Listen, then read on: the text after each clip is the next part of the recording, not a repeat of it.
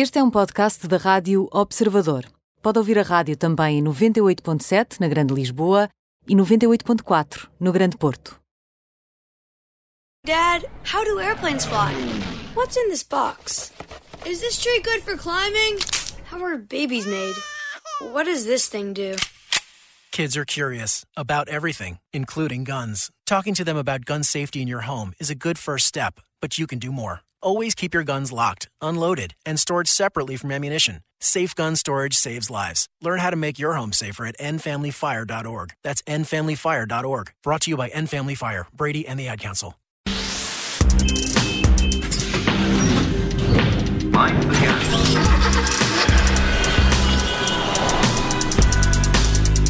E falamos de mobilidade, como é habitual, está connosco na Operação Stop o Alfredo Lavrador. Olá, Alfredo, bem-vindo. Olá, Ana Filipa e olá, João. Ora, viva. Viva. E hoje, Alfredo? Olha, hum, se os meus caros amigos me permitirem, eh, gostaria de ser eu hoje a arrancar com o programa Operação Stop. E faço questionando-vos, se, se, se, não, se não se importarem, claro. Claro, claro, à vontade. Hum, faço o questionando-vos se sentiram alguma dificuldade em chegar hoje à Rádio Observador, uma vez que se celebra mais uma edição do Dia Europeu Sem Carros. Tiveram Eu- alguma chatice? Não, eu não. Hum, Não mais do que o habitual. Mas Ah, é? porquê? Ok. Porque esse teu súbito interesse em relação ao tempo que eu e o João demorámos a chegar à rádio, Alfredo Lavrador? Olha, eh, basicamente porque viu o responsável pela Associação Ambientalista Zero exigir uma diminuição da poluição no centro das cidades, que é, obviamente é- é- seria muito bem-vinda, eh, pedindo mais trotinetes, bicicletas, ciclovias, além de mais eh, carros elétricos. É certo que também pediu mais transportes públicos, mas parece-me que seria preferível concentrar-se sobretudo em duas áreas que trariam melhorias imediatas e mais significativas, sendo que uma delas, curiosamente a mais grave, nem sequer está a ser mencionada. E que medidas são essas, Alfredo, que poderiam afinal resolver esse problema da poluição nos grandes centros urbanos? Olha, João, digamos que há duas áreas eh, sobre as quais importa agir e uma delas é o excesso de carros nos centros das, das cidades. E é algo que não vai, eh, não só não vai desaparecer, como vai piorar, porque cada vez se vendem mais carros e eles eh, são adquiridos para circular. Neste ponto em particular, não vale a pena sequer pensar em substituir um veículo a gasolina ou diesel por outro elétrico, se bem que estes sejam menos poluentes, pois as, as dimensões são similares, assim como as filas intermináveis que provocam. As bicicletas e as trotinetes podem dar uma ajuda, mas só no chamado último quilómetro, ou seja, aquela distância mais ou menos reduzida entre o momento em que deixamos o, o carro num parque e chegamos ao escritório, à universidade, ao restaurante, etc.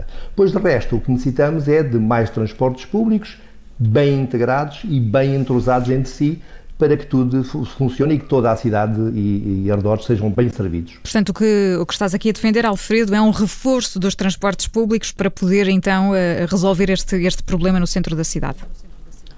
Olha, eu estou convencido, eh, sobretudo se os tais transportes públicos apostarem em veículos elétricos, autocarros elétricos, por exemplo, sejam os alimentados por baterias ou células de combustível a hidrogênio. Nota que é difícil, por exemplo, explicar a quem quer que seja que Cascais, que é apenas uma pequena vila, talvez não seja tão pequena quanto isso, mas é, continua a ser uma vila, já existam autocarros a fuel cell a hidrogênio a circular, com o hidrogênio a ser produzido localmente, enquanto Lisboa e Porto não têm qualquer oferta a este nível. Alfredo, mas tu falaste aqui em duas áreas, até agora só mencionaste uma. Qual é a segunda área em que poderíamos eh, investir aqui para tentar eh, melhorar o, o panorama atual? João, a, segunda não tem nada a ver com emissões. eh, aliás, deixa-me voltar atrás. A segunda não tem nada a ver com o volume de tráfego e tudo a ver com as emissões poluentes. Nota que Lisboa é das capitais europeias em que os veículos eh, mais eh, eh, com motores a gasóleo fabricados antes de 2009, de de 2009 ou seja, aqueles modelos equipados com filtros de partículas ainda podem circular dentro da zona de emissões reduzidas que apenas limita a entrada de carros produzidos antes do ano 2000. E um carro que, que de- do ano 2000, produzido em 2000, eh, é um carro eh, que, obedece à norma Euro 3, é extremamente poluente a todos os níveis. Um, e mais grave ainda, eh, Portugal tem um sistema de inspeções periódicas em que, apesar das empresas que, que realizam essa operação estarem equipadas para realizar eh, todos os testes, o governo não existe, não exige ainda, já anunciou, é certo, que iria meditar sobre o assunto, mas ainda não implementou ehm, que estas empresas verificassem a presença e o bom funcionamento do dito filtro de partículas. Ora, como estamos perante um dispositivo caro, custará cerca de 800 a 900 euros, dependendo do modelo, e com uma vida útil limitada, o que sucede é que ao primeiro sinal de anomalia, o condutor pura e simplesmente manda cortar o escape e retira o filtro. Há mesmo empresas a publicitar esta operação, o que deixaria de fazer sentido caso os centros de inspeção, caso uh, os centros de inspeção começassem a solicitar a análise do dispositivo que retira 95% das partículas de fumo que este tipo de veículos emite. Portanto, como, como dizias, Alfredo, foi algo que o Governo já anunciou que vai passar a ser obrigatório. Ele disse que, que, que iria, uh, iria ser obrigatório, mas até agora os carros continuam a circular uh, sem filtro de partículas, e, em termos de poluição nas grandes cidades, é dos problemas mais graves.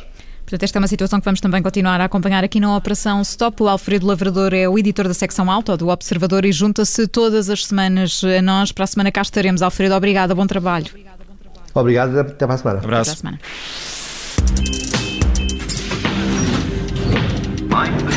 semana.